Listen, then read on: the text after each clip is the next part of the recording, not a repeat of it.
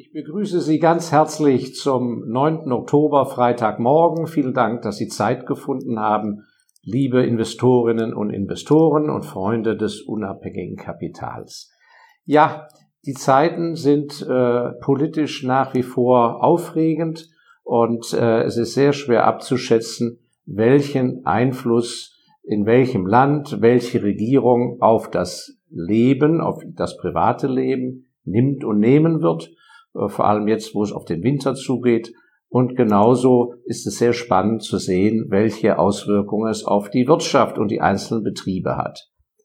Ich würde Ihnen aber dennoch sehr anraten, den Kopf nicht in den Sand zu stecken, sich nicht unter einem warmen Plümo zu verkriechen und lassen Sie sich vor allem nicht von Angst äh, ähm, besetzen. Angst ist ein, ein Lähmungsgift, und äh, das ist im Leben äußerst hinderlich. Eines ist sehr klar und äh, viele von Ihnen beherzigen das jetzt ja auch schon sehr lange, aber ich werde immer wieder auch unter der Woche angesprochen auf das Thema, ja, was könnte man denn tun? Äh, wie kann man sich absichern? Ich habe mein Leben lang bisher nur Immobilien gemacht, sollte ich nicht auch Aktien haben und so weiter? Oder ich habe zu viel Liquidität auf dem Konto. Es ist gut, dass sie aufgerüttelt werden, denn vom Grundsatz ist es so, die meisten von ihnen sind aufgrund der Schule, des Elternhauses oder auch der Ausbildung leider in puncto Geld falsch erzogen worden oder gar nicht erzogen worden. Denn was zum Leben einfach dazu gehört, sobald man etwas mehr verdient, als was man gerade so zum nötigen Leben braucht, das heißt, sobald man in der Lage versetzt wird, Ersparnisse anzusammeln, dann gibt es nur ein Zauberwort. Und es ist ein verpflichtendes Zauberwort. Und das heißt investieren.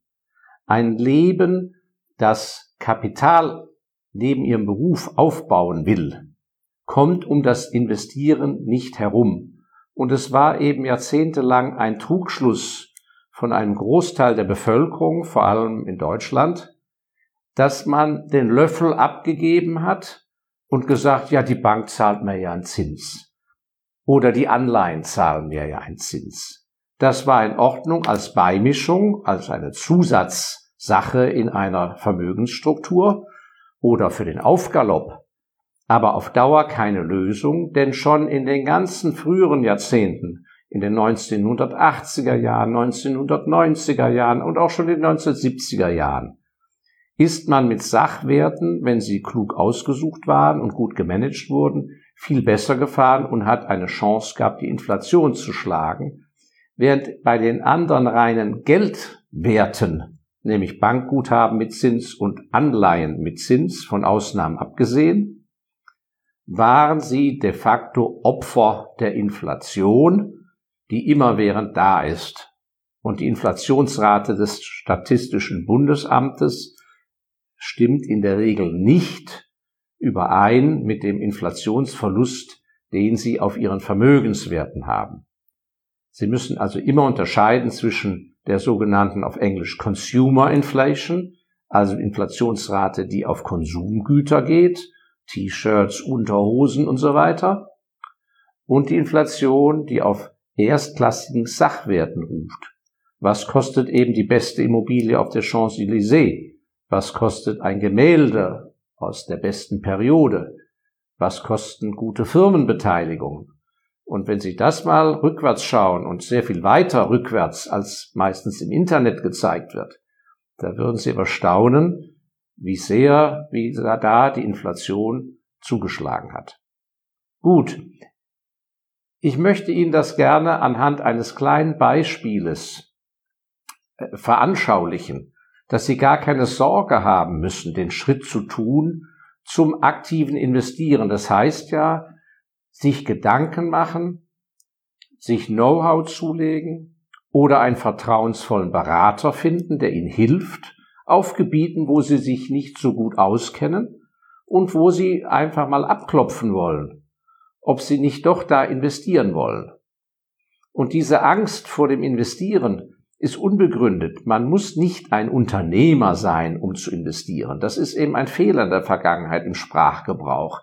dass man sagt, ja, ich bin ja Verwaltungsbeamter, ich bin Angestellter. Was das Investieren, ja, das machen ja nur Unternehmer. Das ist falsch. Investieren tut an sich oder sollte jeder Sparer mach, tun bzw. sich dahin arbeiten. So. Und dass das kein Hexenwerk ist und dass man da vor allem, dafür plädiere ich ja seit langem auch in dem von mir gegründeten ME-Fonds Special Values, die langfristige Perspektive des ANO ist.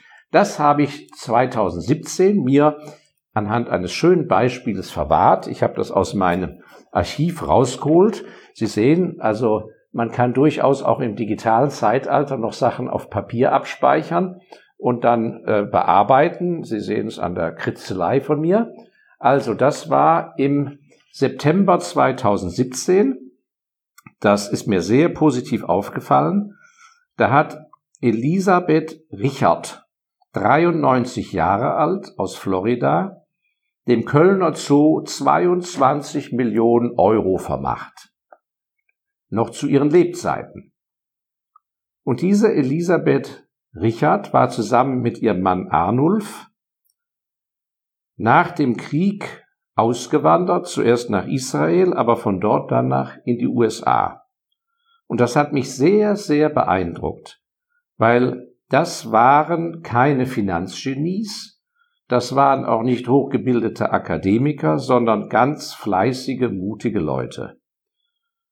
Und da zitiere ich mal, was da geschrieben wurde in der Lokalzeitung zu. Da schreibt sie, da wird berichtet vielmehr, der Start in der Fremde sei nicht einfach gewesen. Ihr Mann habe in Deutschland ja keinen Beruf erlernen können. Mit Intelligenz und Fleiß hätten sie es aber dann doch zu etwas gebracht und schließlich viel Geld verdient. Und jetzt kommt's, hören Sie mal genau hin. Sie arbeitete zunächst als Friseurin. Arnulf, ihr Ehemann, bekam einen Job bei einem Großhändler für Haustiere und Haustierbedarf, also Angestellter in der Tierhandlung. Nach ein paar Jahren habe er die Gelegenheit beim Schopf gepackt, sich in diesem Bereich selbstständig zu machen und hat ein eigenes Unternehmen angefangen aufzubauen, zusammen mit seiner Frau. Das klingt nach dem amerikanischen Traum vom Tellerwäscher, der es zum Milliardär schafft. Und jetzt kommt's aber. Was sagt diese 93-jährige sympathische Dame? Sie sagt, wir haben jede Woche an sieben Tagen jeweils zwölf Stunden gearbeitet und nicht viel Geld ausgegeben. Und nach und noch einen aus ihrer Sicht wichtigen weiteren Tipp gibt sie uns dann, und da sagt sie, du kannst nicht reich werden, wenn du dein Geld auf die Bank bringst. So, und dann wird kommentiert, das gilt auch heute noch. Auch jetzt noch mit 93 Jahren kauft Frau Elisabeth Reichert weiterhin Aktien. Und weil sie noch ein paar Jahre leben will, gehe sie fest davon aus, dass sie das Vermögen, das der Zoo nach ihrem Tod dann in Toto bekommen soll, mit Sicherheit noch ein bisschen wachsen wird. Das hat diese Frau 2017 verkündet und ich kann nur sagen, das ist voll eingetroffen, trotz Corona-Krise. Denn seit 2017 haben sich die Kurse genau weiter verfestigt. Also, was lernen wir daraus? Erstens Mut Zweitens, keine Ausflüchte, weil man sagt, ja, ich habe das Metier mit Finanzen und Aktien, habe ich ja nicht gelernt, ist ja viel zu riskant. Und der andere Punkt ist der, jeder kann in seinem Beruf, hier Friseur, Tierhandlung, Angestellter, jeder kann, wenn er das Gefühl hat, er möchte gerne materiell weiterkommen, wird irgendwann in seinem Beruf an einen Punkt kommen, wo er sagt, ich kann mehr rausholen, da könnte man mehr machen. Und das geht eben nur, und deshalb mag ich dieses Beispiel so gerne von dieser sympathischen Dame, indem man an die Sache glaubt und entsprechend dadurch bereit ist, streckenweise über eine lange Periode seines Lebens sich voll und ganz einzubringen. So. Und dazu gehört eben auch parallel dass das Geld, das Ersparte, mit Intelligenz versehen wird. Und dazu haben alle von Ihnen eine Möglichkeit. Ja, das war etwas, was ich gerne aus meinem Archiv hervorgeholt habe. Wie immer, es sind sehr einfache Regeln, sehr einfache Erkenntnisse und Weisheiten, die einem im Bereich der privaten Finanzen sehr weiterhelfen können. Und ich ermutige Sie, lassen Sie sich nicht verrückt machen von zu viel Medieninhalt, von zu viel Getöse über den Untergang der Welt.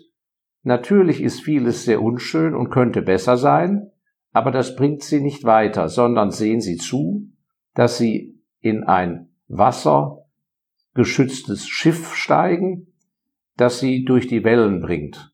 Und der eine hat lieber ein Segelboot, der andere einen Dieselmotor und der andere ein Ruderboot. Und der eine geht lieber auf den Dümmersee und der andere lieber auf die Ostsee und der andere in den Pazifik. Das ist ja Ihnen überlassen.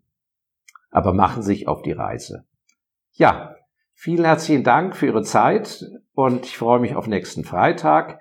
Wie immer, wir müssen, äh, wir Freunde des unabhängigen Kapitals sollten uns da gegenseitig unterstützen. Deshalb bin ich Ihnen sehr dankbar wenn Sie so lieb sind, unter dem Video den Abonnement-Knopf zu drücken. Es kostet ja nichts, aber wir bleiben dadurch besser in Kontakt.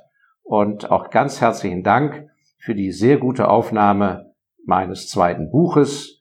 Dieses Geld ist bares Geld wert.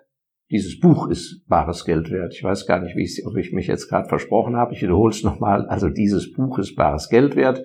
Nach drei Wochen, es erschien ja am 15. September, nach drei Wochen war die erste Auflage oder ist die erste Auflage ausverkauft, aber keine Sorge, die zweite Auflage ist schon in der Auslieferung. Also vielen herzlichen Dank, bis zum nächsten Freitag.